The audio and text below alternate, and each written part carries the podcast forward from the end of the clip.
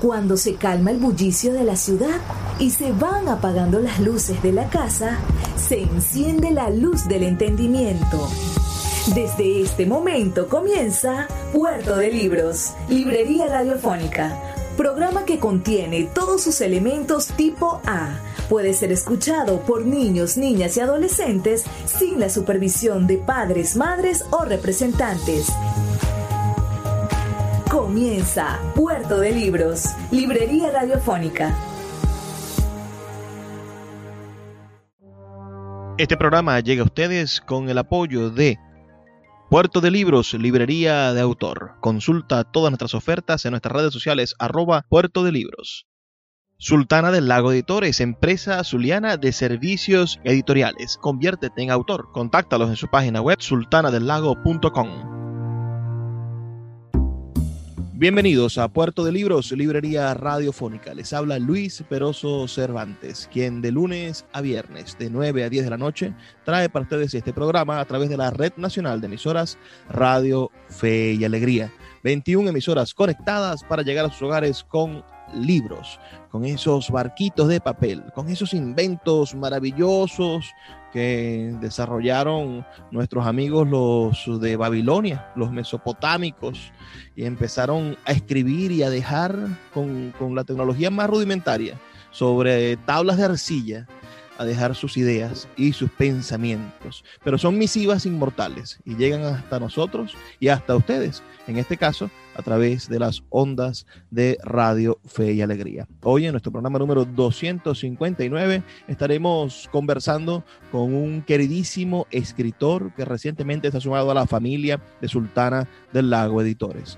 Me refiero al escritor Manuel Maitín, un venezolano que en los últimos años ha estado viajando por el mundo con su, con su oficio, su oficio de, de, de, trabajo cinematográfico, porque Manuel Maitín es guionista de cine y también es director de casting de algunas películas en las cuales y producciones audiovisuales de las cuales vamos a estar conversando esta noche y que este año y el año pasado, precisamente, el 29 de noviembre, el día del escritor del año pasado, tuvimos el gusto de presentar su libro Octavio o cómo protegerse de la intemperie y otros relatos en la colección Perpetuum, que es una colección que dirige nuestro amigo Álvaro de Marco.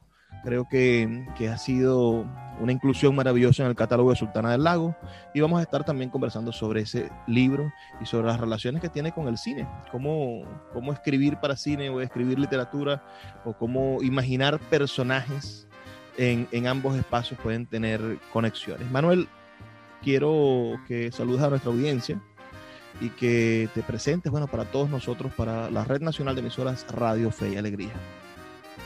Bueno, este, saludos a todos los oyentes de Cuarto de Libros.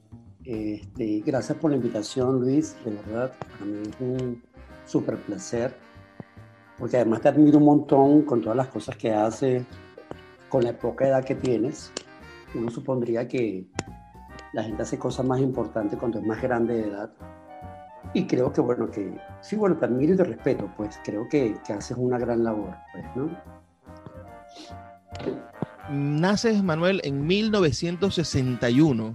Quizá es, una fecha propicia para la democracia del país, ¿no? Se, instituye el primer gobierno electo de, lo que será la democracia punto fijista en 1961 con Rómulo Betancourt. Claro, tú no tienes culpa ni memoria de eso, pero sí vas a tener memoria de, los primeros años de una Venezuela ah, democrática. Seguro tienes memoria de, del Estado barato, dame dos.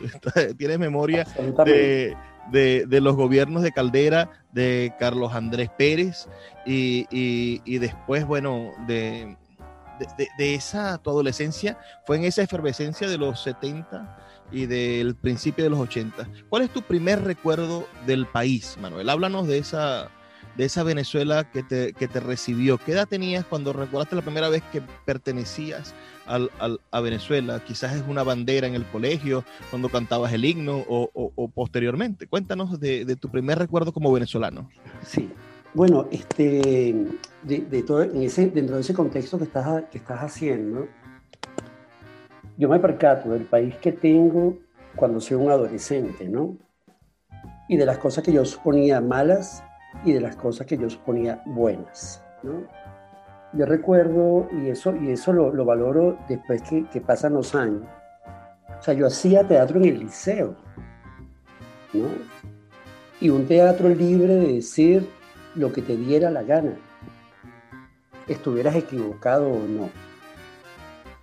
Este, bueno, un adolescente dice lo que piensa, creo que, eh, esa cosa de sentirse eh, invulnerable, inmortal eh, de la adolescencia es maravillosa, ¿no?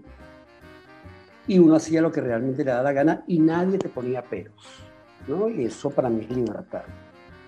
Ah, bueno, te equivocabas, faltabas el respeto, qué sé yo. Bueno, si te lo reclamaban y uno accedía o no, uno pedía disculpas o no. Y yo creo que ese es un país que yo anhelo, que yo recuerdo, no sé si anhelo, pero lo recuerdo mucho y con nostalgia, porque bueno, lamentablemente en el país de hoy eh, hay que pasar de grado a los niños obligatoriamente, por ejemplo, ¿no? Y yo recuerdo que yo aprendí a escribir, no a escribir desde el punto de vista literario, de, crear eh, cuentos o, o relatos, sino la ortografía, una cosa que uno supone que es una tontería, pero o sea, en matemáticas te quitaban puntos si tenías errores ortográficos cuando te dictaban el enunciado del problema. En matemática.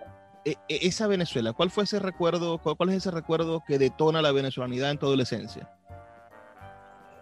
Wow, o sea, yo, yo creo que es el hecho de la libertad, aunque suene una palabra trillada, la, la, libertad es una cosa que uno se da cuenta de que es así con los años. Y por eso me recuerdo. Yo siento que los chicos de hoy son libres por ímpetu, pero realmente no lo son. Porque hay un contexto que los limita, hay un contexto que no les permite crecer. Porque además creo que es la búsqueda de una estructura, de, de un estatus pseudopolítico que lo que quiere justamente es que no crezcas, ¿no? Y reventarte la voluntad y reventarte los sueños, ¿no? Y creo que si no se sueña, no se logran cosas. Las cosas hay que soñarlas antes para poder realizarlas. es lo que yo creo, ¿no? Tenías 22 años en aquel Viernes Negro.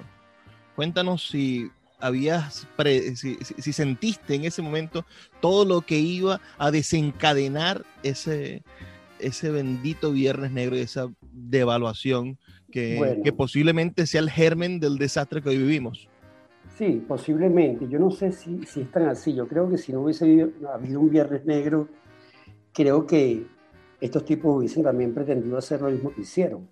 Yo creo que se aprovecharon del Viernes Negro para, para, para, socavar, para socavar eh, bases, ¿no? Y, y, yo también recuerdo mucho eh, por ejemplo, ese dicho venezolano, muy común, que con los años me doy cuenta que no es así. Eh, la gente no se metía en política en general. O sea, yo no me o sea, un, verbo común.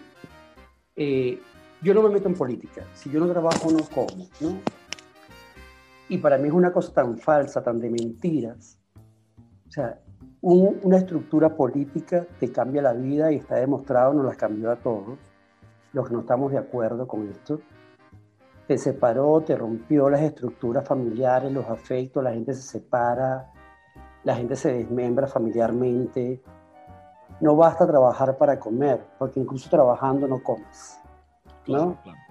Entonces, lo del Viernes Negro, a mí me dio mucho miedo eso por todo lo que podía leer y escuchar. O sea, el país se vino abajo. Pero al final, tú sientes que el país no se vence, el país continúa existiendo, mal o bien, pero continúa existiendo, ¿no? Yo, yo siempre... nadie, que es lo que nadie puede cambiar. Yo siempre que, que, escucho ese argumento le digo a la gente, no es muy cierto, los países desaparecen. Y, y grandes países, pensemos en Prusia, por ejemplo, una tradición de, de, de, de, de medio millar de años, un imperio gigantesco que gobernó el mundo con, con bases sólidas culturalmente y que, y que bueno, hoy no queda nada porque la Turquía que vemos es una Turquía uh, que, que, que, no se parece en nada al, al, a los vestigios del maravilloso imperio prusiano. Entonces, eh, así como desaparecen esos, han desaparecido muchísimos países y es porque nos, sus, sus habitantes perdieron la fe en su integridad nacional o en el que fue el discurso que los unificó.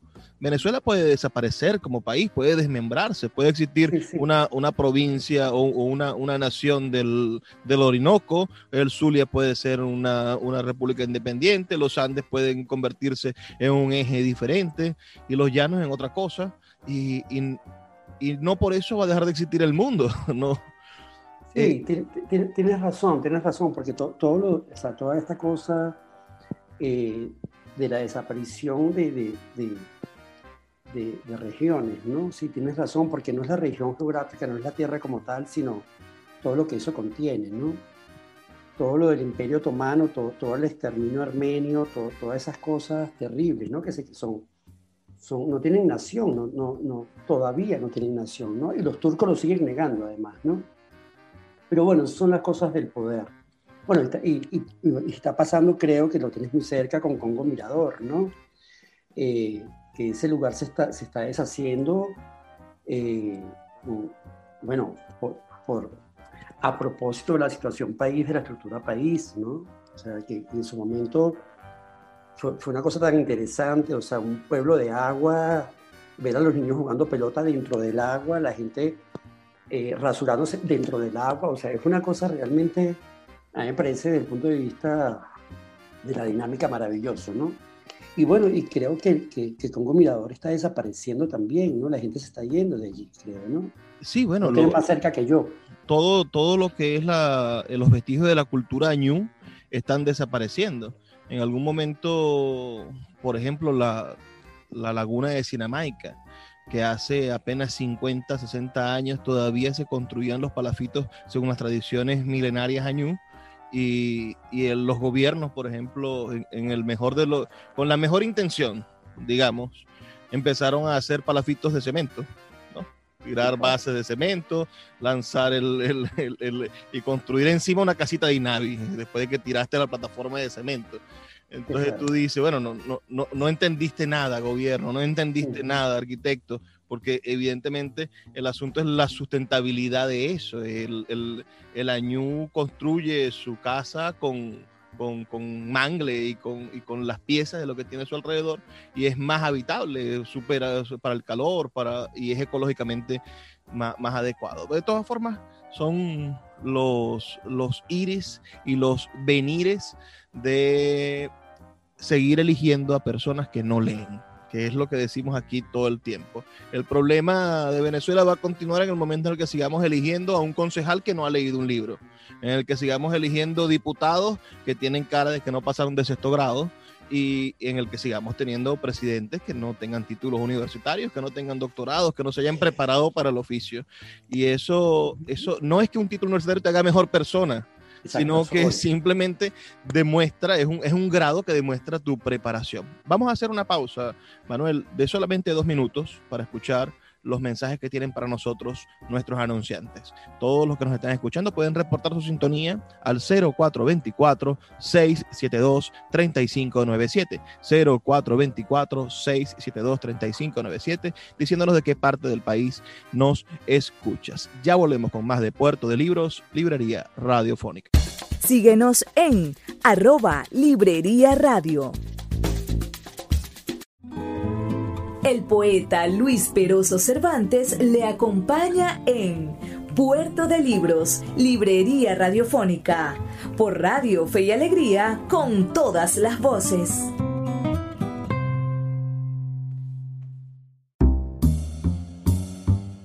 Seguimos en Puerto de Libros, Librería Radiofónica. Estamos esta noche en línea con el cuentista y cineasta venezolano Manuel Maitín. Manuel, tú comienzas el mundo del cine uh, al, en 1988, leí, empezaste a prepararte o decidiste uh, cambiar de, oficio. No sé qué hacías antes. Cuéntanos qué, qué, hacías antes de descubrir el cine o antes de que el cine fuese tu vocación a la que has dedicado el resto de tu vida. Bueno, yo, yo realmente vengo del teatro, Luis.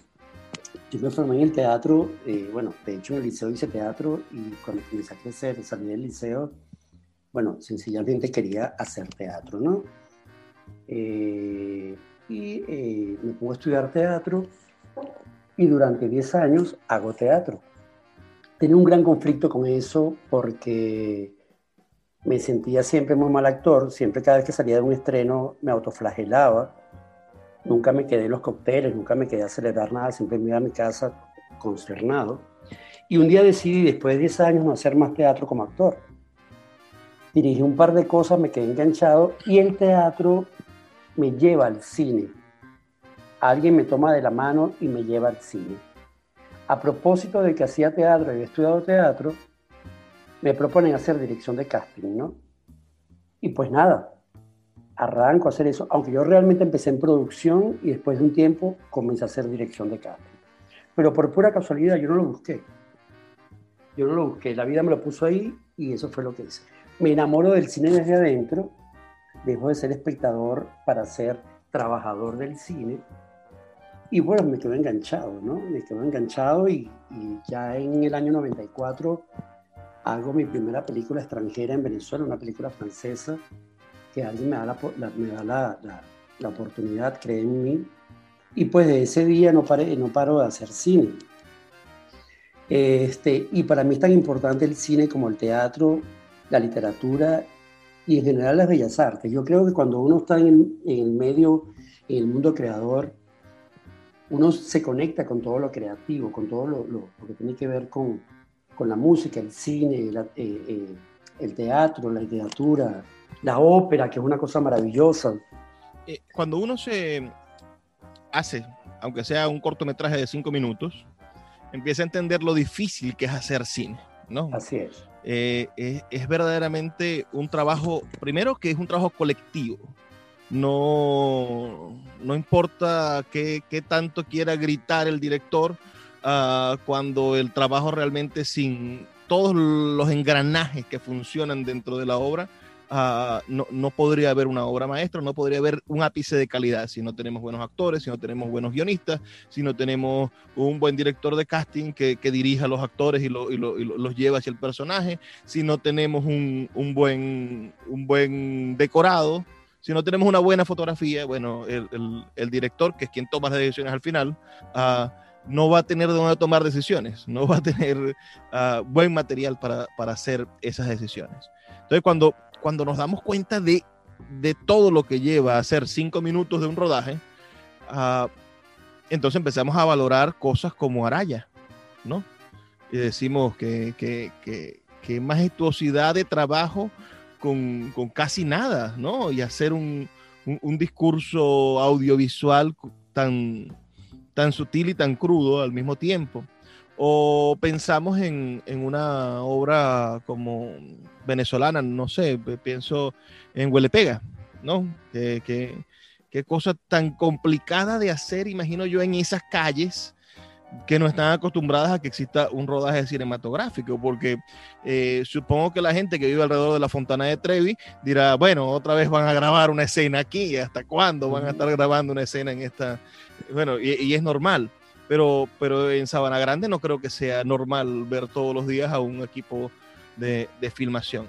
Cuéntanos, ¿en qué, de, qué manera crees tú que, que el cine venezolano ha hecho grandes hitos. ¿Cuáles serían esas películas o esos espacios que tú dices, bueno, esto fue un trabajo monumental, dificilísimo de hacer solamente con verlo?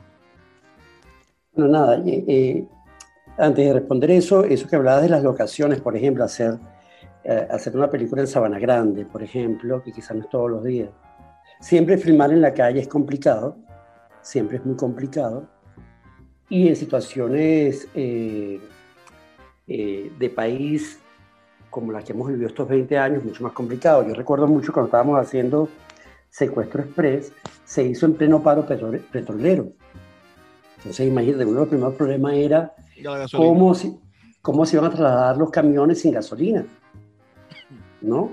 Era, era una cosa complicada, igual se atrevieron a hacerla y bueno, todos en la calle. O sea, estamos hablando de el centro, donde está el Congreso, ¿no?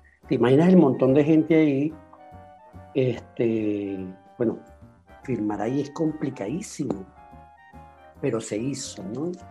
Y creo que fue un buen resultado la película, ¿no? Creo que al final fue una película, es una película que surtió... Y es una película que no, que cuando uno la recuerda no tiene nada que envidiarle al cine español o a, o a cualquier, es de una factura bastante, bastante buena. Sí, sí, yo, yo, yo también lo creo, ¿no? Pues además creo que había un equipo de trabajo de, de muchos duros, ¿no? De gente con muchos años en el negocio, ¿no? De hecho, hay una persona que yo quiero muchísimo que es un, jefe de máquina, que es eh, el viejo Nieves, que bueno, nada, eh, cuando pensaron en máquina, que pensaron en él, dije, bueno, nada, porque había mucha máquina en, esa película, ¿no? Mucho trabajo de máquina, de, de, de, trabajo con dolly, con cámara en mano, cámara car, o sea, la cantidad de camaracar que hay en esa película es Hacía falta un duro como él, pues, ¿no? Entonces, claro, creo que, que, eso es una gran película. De, bueno, yo creo que hay muchas películas venezolanas maravillosas. De hecho, bueno, se acaba de cumplir eh, este, el día del, del, cine el 28 de este mes, el Día del Cine Nacional, el cine venezolano. Este, y bueno, de verdad, eh, felicito a todo el cine venezolano y que podamos seguir haciendo cosas, ¿no? pero películas maravillosas, desde eh, arte y ensayo hasta películas de acción como eh, eh, Secuestro Express o cosas como Puras Joyitas, que es un poco... La, la, la, la, comedia, la, sátira y, y el claro. uso del... No, y ese tono de Ocean 12 latinoamericano, ¿no? Esa cosa muy bien hecha y, y bueno, hay, me encantó trabajar en esa peli, pues porque además trabajé con gente maravillosa, ¿no?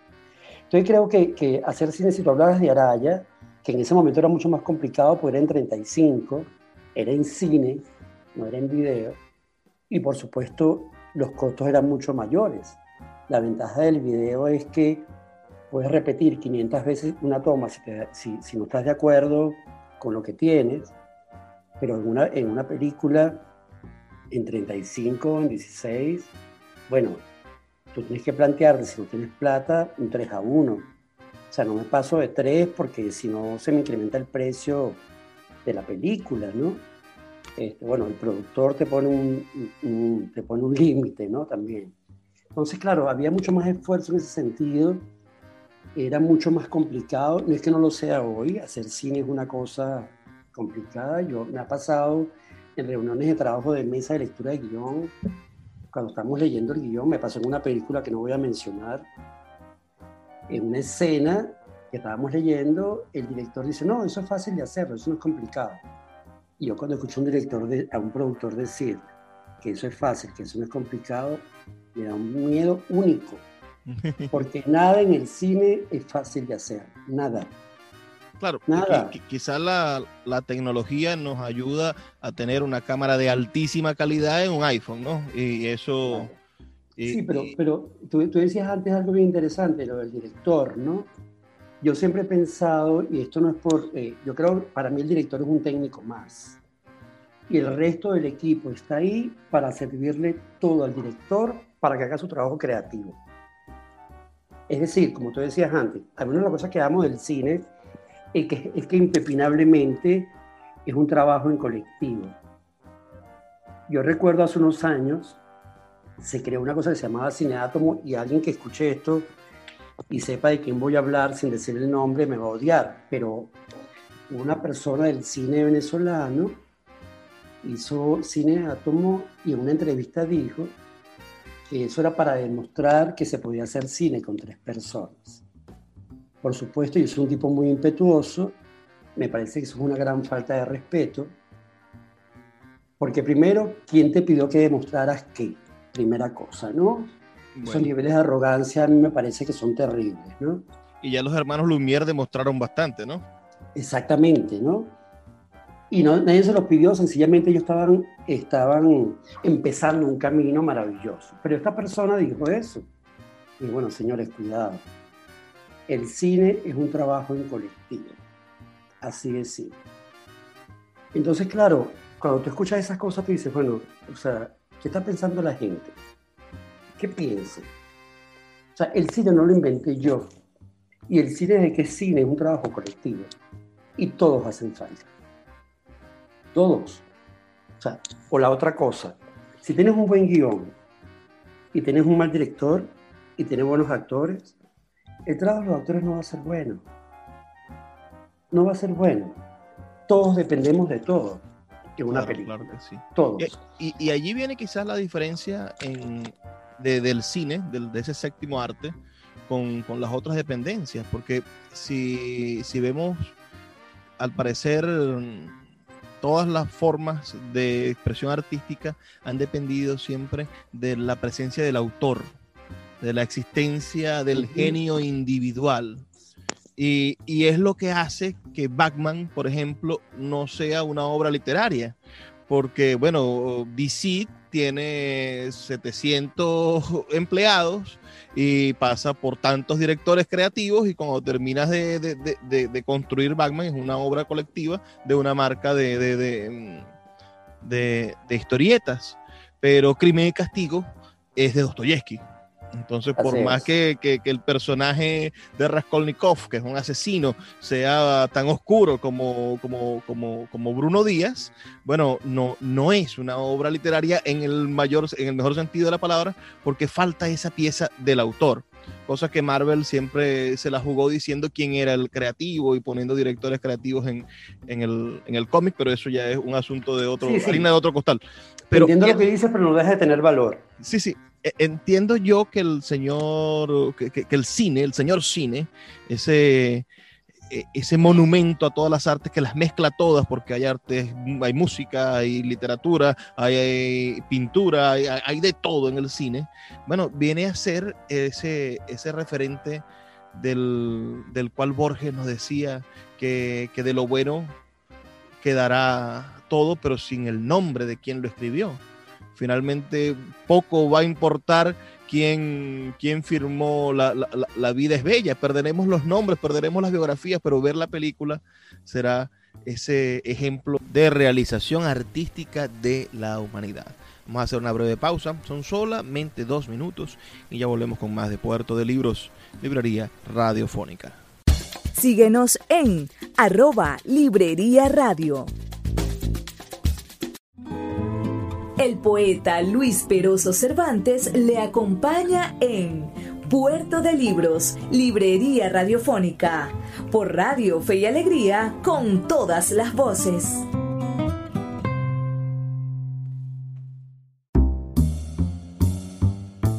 Seguimos en Puerto de Libros, Librería Radiofónica. Estamos en línea con nuestro amigo Manuel Maitín. Escuchen ese nombre porque es uno de nuestros creadores más, más recientes, de Sultana del Lago Editores. Su libro es verdaderamente una belleza y una pieza que, que de por sí pone en evidencia el talento cinematográfico que tiene Manuel, porque tiene una, una forma de describir a los personajes que nos hace entenderlos en todas sus dimensiones. No es, no es raro entonces saber que, que Octavio o cómo protegerse de la intemperie, el nombre del relato que le da cabeza a este libro, nos presenta a profundidad a un personaje que, expresa bueno, sus, sus sentimientos, sus miedos, sus angustias, pero también su, su necesidad de observar el mundo Ah, desde una óptica muy, muy, muy particular. Háblanos de ese relato. ¿Cómo, cómo llega, cómo, cómo, se configura en tu mente? ¿Lo pensaste primero para, para hacer una obra cinematográfica o, nació como una obra literaria desde un principio y no, y no consiguió cabida como guion? ¿Qué, qué, qué hace que exista en, en el oficio de, de Manuel Maití la necesidad de escribir este relato, Octavio, o cómo protegerse de la intemperie? Fíjate que eh, es bien particular lo que dices, porque yo empecé a escribir eh, ciertamente lo de Octavio como un guion para un corto. Y no daba pe con bola, no daba, ¿no? Porque además yo, yo, yo tengo un problema cuando, cuando yo he escrito como dos guiones eh, de cortos y siempre escribo mucho en prosa. La, la prosa, la prosa de, esos guiones son como, son prosas literarias, claro, el guion es literario, ciertamente, pero más parece un relato que un guion. Y cuando yo escribo, cuando he escrito esos guiones, se los he mandado a gente de mi confianza, que tiene que ver con el cine, y a gente que no tiene nada que ver con el cine. Un poco para escuchar cuestionamiento y yo poder corregir, ¿no? Un poco corregir la estructura, un poco corregir como estoy contando. Y un día decidí escribirlo como cuento. Y a propósito del cuento, versionar para guion, ¿no? Porque además la otra cosa que yo escribo, eh, que se lo, se lo, decía Álvaro de Marco, de hecho, es que yo, yo no escribo sabiendo lo que voy a escribir. Yo sencillamente me siento a escribir y escribo. Y a propósito de corrección perpetua, Álvaro me hizo concientizar el hecho de escribir sabiendo qué voy a hacer. Y es una contradicción, pero siento que eso de alguna manera, aunque es un ejercicio, me ha limitado. O sea, no soy racional escribiendo. Y creo que es importante serlo. Creo que es importante para poder dar un término y un cierre a las cosas, ¿no? Bueno, Cortázar, Cortázar, decía que, que, escribir era como estar soñando, ¿no? Para él era una especie de, de, de, pesadilla o algo que se le acumulaba en su mente y que después debía desahogarse completamente, como vaciarse, y que él no sabía lo que iba a escribir finalmente. Que él... pero, pero fíjate, yo, yo soy un, un, gran amante de Cortázar. Yo, eh, para mí Cortázar es, es, uno de mis escritores eh, preferidos y favoritos. Bueno, y básicamente, aunque soy también el lugar común, Rayuela para mí es una pieza que en su momento este, fue, es, bueno, sigue siendo la gran pieza, pero fue la gran pieza, el gran boom. Y eso que tú estás diciendo que decía Cortázar, cuando uno lo lee, uno, uno yo particularmente pienso que es muy racional, fíjate, ¿no?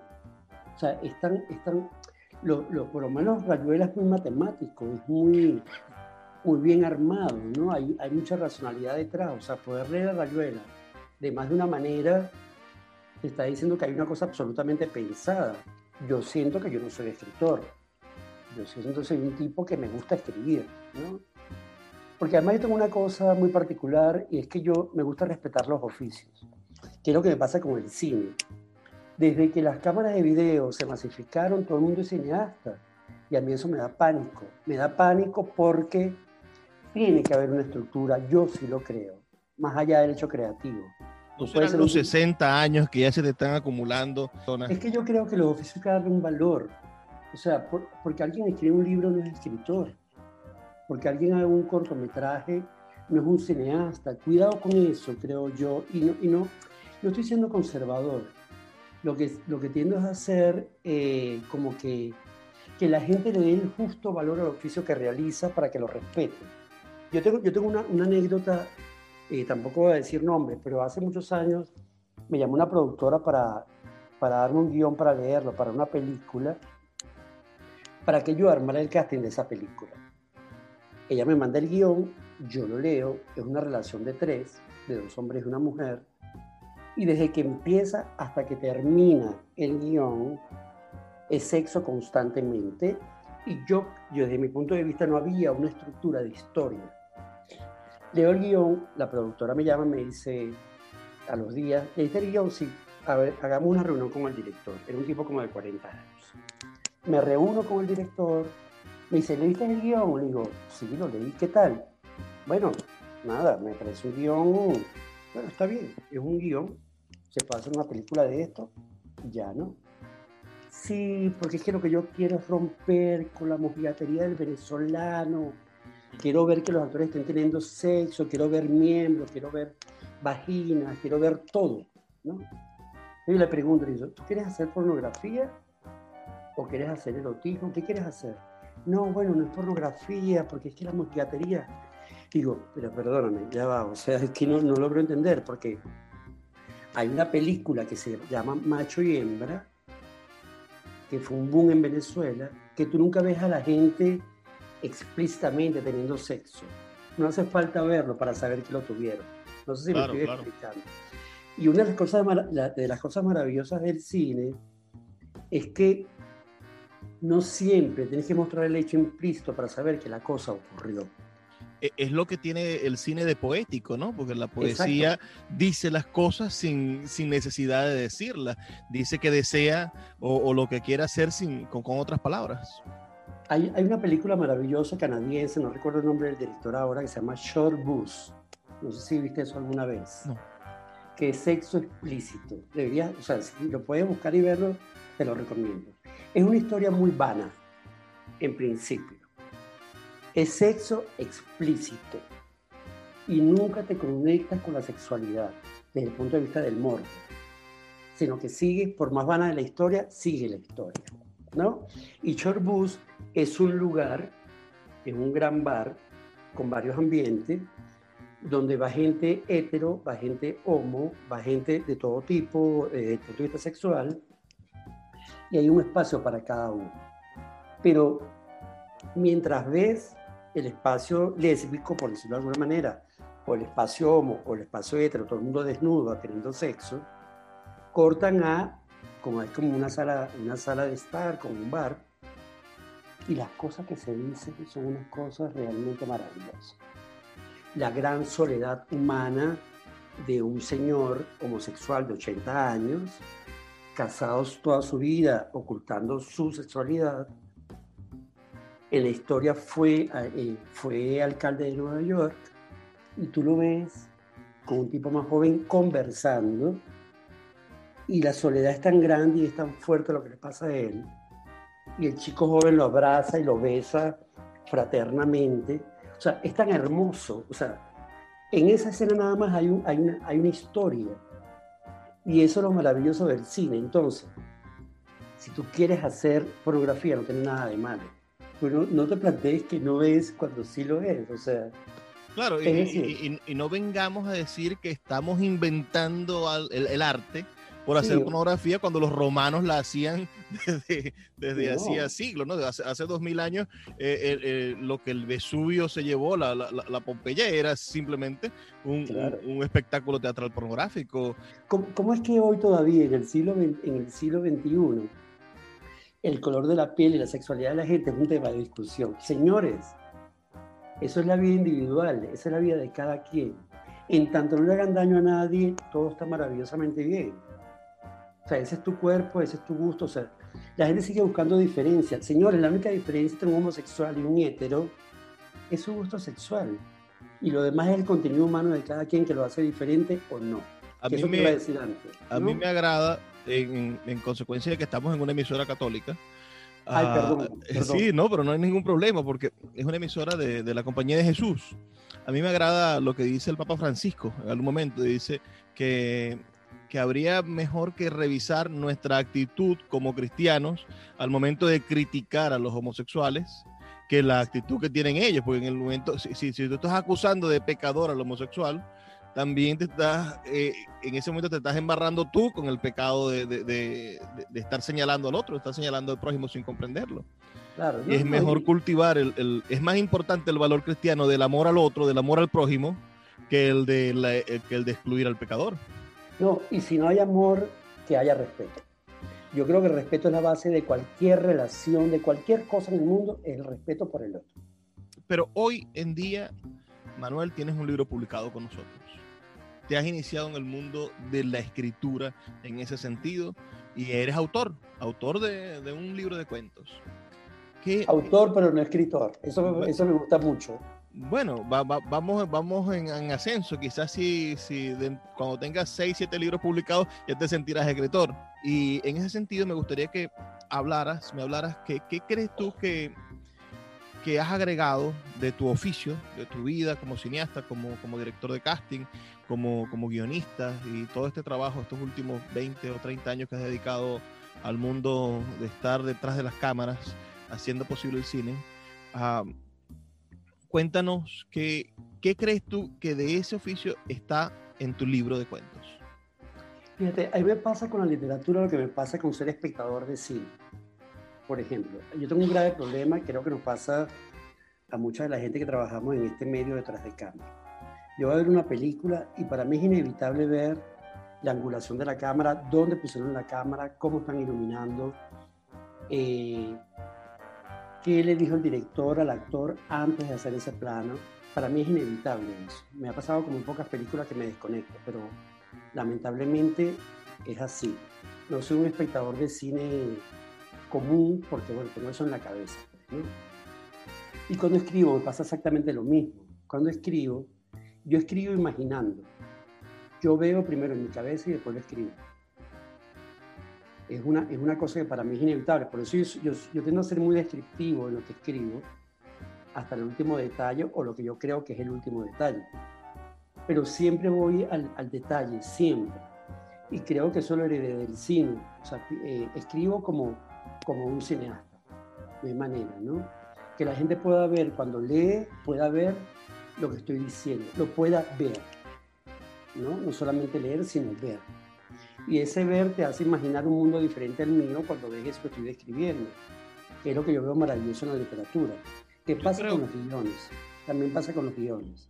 Hay un guion y esa película, ese guion la tiene el director en la cabeza y todos los integrantes del equipo tenemos una película diferente en la cabeza y parte del trabajo es unificar esa única película que es ese guion en la cabeza del director y que todos las veamos igual. Eso también es un reto en una película. Mira, vamos a hacer una pausa. Uh, son solamente dos minutos. Vamos a escuchar las campañas de Fe y Alegría y volvemos ya con Puerto de Libros, Librería Radiofónica. Síguenos en arroba Librería Radio.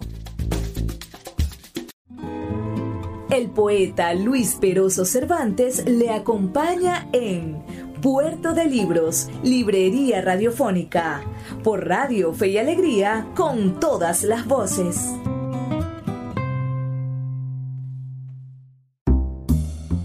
Seguimos en Puerto de Libros, Librería Radiofónica. Ya estamos llegando al final, nuestro último segmento. Hemos tenido una noche verdaderamente exquisita hablando de cine, de libros y, y ¿por qué no? Si nos detenemos a hablar un poco acerca del país que, que, vivió nuestro, nuestro, amigo, nuestro amigo Manuel Maitín, con quien estamos conversando. Recuerda que pueden reportar su sintonía al 0424-672-3597, 0424-672-3597, diciéndonos de qué parte del país nos están escuchando. Manuel Maitín nació en el año 1961.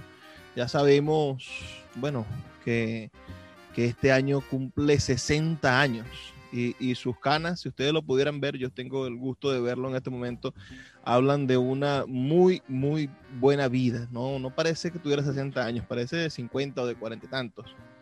Pero le deseamos una, una vida larga. Las personas, lo, los buenos somos pocos, decía, decía Juan Rulfo, y por eso tenemos que tener muchos hijos para que los malos no nos sigan ganando las elecciones es una buena teoría. Qué bueno eso. Manuel, te fuiste del país.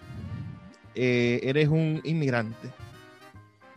Cuéntanos de esa terrible experiencia. Terrible y maravillosa, porque imagino que, que me, me, me, has contado, estuviste en República Dominicana, en, en Argentina, ahora estás en México. Háblanos de qué se siente ser un venezolano inmigrante en el exterior, sobre todo un venezolano de 60 años, porque regularmente tenemos en mente que se van los jóvenes, se van los, los muchachitos de 20 años, los que se graduaron de bachiller salen del país, alguien les da un trabajo en, en Europa, en Argentina, tal, te tengo un puesto de trabajo, pero, pero llegar con 60 años a otro país quizás no es la mejor oportunidad para el progreso, porque eh, el capitalismo como lo conocemos, ya después de los 40 no, no, no ve perfiles laborales en casi nadie. Sí, eh, es complicado. Fíjate que yo fui migrante mucho antes de todo este, hace más de 20 años. Me fui a vivir a Puerto Rico, estuve tres años, fui a hacer una película y me quedé como tres años en Puerto Rico. Pero fue una decisión propia, o sea, no, no fue obligado, no, na, nada me empujó a irme obligadamente. Este, yo estaba casado con una ciudadana americana y bueno, nada, tuve la residencia desde que llegué y fue, bueno, fue una gran ventaja, obviamente, ¿no? Eh, llegué trabajando, así de simple, ¿no? Y, y, y bueno, eh, por lo económico no había problema porque sencillamente, bueno, trabajar en lo que sea, este, bueno, hice, hice una película, trabajé en comerciales, Y cuando estaba parado lavaba platos porque quería, no quería detenerme porque me daba mucho temor no tener plata en, en el banco. Da mucho miedo para vivir el día a día. Ahora, la inmigración obligada es terrible, ¿no? En principio por lo obligado. Yo soy lo que digo que obligado ni el cielo. Yo creo que las cosas tienen que ser en buena lid y que fluyan, y porque eso es lo que te da la, te da la tranquilidad y la felicidad, ¿no? Bueno, sí, tú lo que tú acabas de decir de la edad es muy fuerte, son riesgos que se corren porque uno está buscando más allá de la edad una, una mejor vida porque, porque uno sueña. Si no eres capaz de soñar, eh, no te atreves a hacerlo, ¿no? Y correr el riesgo, es un gran riesgo. Y de hecho, bueno, eh, lo digo, eh, no me ha ido bien del todo en México. Este, primero, bueno, porque aquí trabajar sin papeles es complicado y, y la residencia me salió como al año de estar acá. E inmediatamente en el 2020, cuando me dan la residencia, ya estaba la pandemia, cae la pandemia una semana después y por supuesto todo se detuvo. ¿no? Es muy duro, es muy duro eh, porque entonces cuando sientes tanta nostalgia por estar en tu casa, que es tu país, donde de alguna manera sientes seguridad y tranquilidad más allá de los conflictos, más allá de ese contexto que es el país hoy día, pero entonces también tú lo, lo, lo, piensas y lo, lo balanceas, ¿no? Y dices, bueno, ¿qué voy a hacer en Venezuela en este momento? ¿no? Este, y la razón por la que me fui, entre, entre muchas, es que yo no me cayó la boca y me estaba metiendo ya en problemas, ¿no? Decía lo que pensaba y bueno, unos amigos, mi madre, Manuel, vete, vete, vete, porque verdad, vete, ¿sabes? Porque, porque no sé cómo callarme. Porque lamentable o afortunadamente tiendo a ser justiciero y me metí en problemas, pues. O sea, me metí en problemas y, y, y, bueno, la gente que me quiere decía, mira, mejor te vas porque vete, ¿no? Yo, yo le pongo un escenario, yo le pongo un escenario a todas las personas que, que están en el extranjero. Yo les digo, bueno, existen muchísimos ejemplos de autocracias y de estructuras de gobierno en el país en los cuales un partido, un grupo de poder o una persona han permanecido en el poder 50 años. Bueno, Cuba es el mejor ejemplo de Latinoamérica, pero, claro. pero bueno, México con la, la, la, la, dictadura del PRI, por ejemplo, cuánto, más de medio siglo un, un mismo partido gobernando. 70 y, años, por lo menos. Y si nos vamos a, a África, uh, familias y, y, y partidos gobernando infinitamente. Entonces no es absurdo pensar que tengamos a Nicolás Maduro y al PSV 20 años más en el poder. Bueno, que, espero que no. Bueno, eh, nuestro deseo de, de, de, del cambio político sería saludable para, para, Venezuela, es decir, a pesar de que se pase lo que pase, lo que pase el cambio político siempre beneficia a una nación. En Estados Unidos, por ejemplo, ahorita que lleguen los demócratas al poder nuevamente, me parece que, que, siempre va a beneficiar a Estados Unidos, porque los norteamericanos van a tener la oportunidad de elegir un republicano dentro de cuatro años, si el demócrata no lo hace bien. Entonces, pensando en ese escenario, que los próximos 20 años siga gobernando la misma ideología política, sigan gobernando los mismos que están gobernando ahorita, y quizás nuevas generaciones de esos, porque también hay nuevas generaciones de, seguidores del chavismo. Uh, ¿qué, ¿Qué piensa hacer Manuel en los próximos 20 años si el chavismo sigue gobernando Venezuela? Bueno, eh, en principio no creo que vuelva a Venezuela, no creo que vuelva eh, por las mismas razones por las que me fui, que te acabo de decir. Creo que no va a poder vivir en Venezuela dentro de un contexto como ese me va a costar mucho desde el punto de vista humano. Y me va a costar mucho porque si hubiese eh, un contenido ideológico, lo podría entender, que para mí no es así. Como tampoco creo que el problema es maduro, creo que hay que salir de absolutamente todos. Eh, Chávez se murió y no pasó nada, por ejemplo, que era realmente más rudo que este tipo desde el punto de vista eh, sí, del apoyo popular, es decir, era sí, una cuestión. Exactamente. Y un hombre peligroso en el sentido del que lo, lo, escuchabas media hora y te, te, tenías que te podía convencer. Entonces, ¿será que...? Bueno, a, a, mí, yo, yo lo admito, yo voté por Chávez y eso me duró un año, lo admito. Y fue un gran error que cometí en mi vida porque no logro entender cómo alguien que un golpe de Estado mató a tanta gente fui capaz de hacer eso, ¿no? Y no me arrepiento porque el arrepentimiento no vale de nada. Este, pero sí, me equivoqué garrafalmente y me di cuenta que me había equivocado con la tragedia de Vargas. La gente muriéndose en Vargas y él llamando elecciones. Eso, alguien sensato, con, con humanidad, para el país y se ocupa de lo que se tenía que ocupar, ocupar en ese momento, que era lo que ocurría en Vargas. ¿no? Pero creo que hay que salir de todo porque esto es un gran clan, aquí no hay trabajo ideológico, desde mi punto de vista, eh, ideológico político, quiero decir. Este, tampoco creo en las ideologías ya, son 200 años de ideología y podemos poner 500 mil ejemplos de que han fracasado las ideologías. La gente quiere bienestar. Yo voy a lo simple, a lo concreto. La gente de un país lo que quiere es bienestar, no trabajo ideológico. No estamos en los 60. No es la revolución bolchevique, señores, cuidado, ¿no? Yo todavía me sorprendo cómo hay gente, pensadores, sociólogos, antropólogos, politólogos, que hablan de la situación venezolana como si fuera política. No, señores, esto es un clan.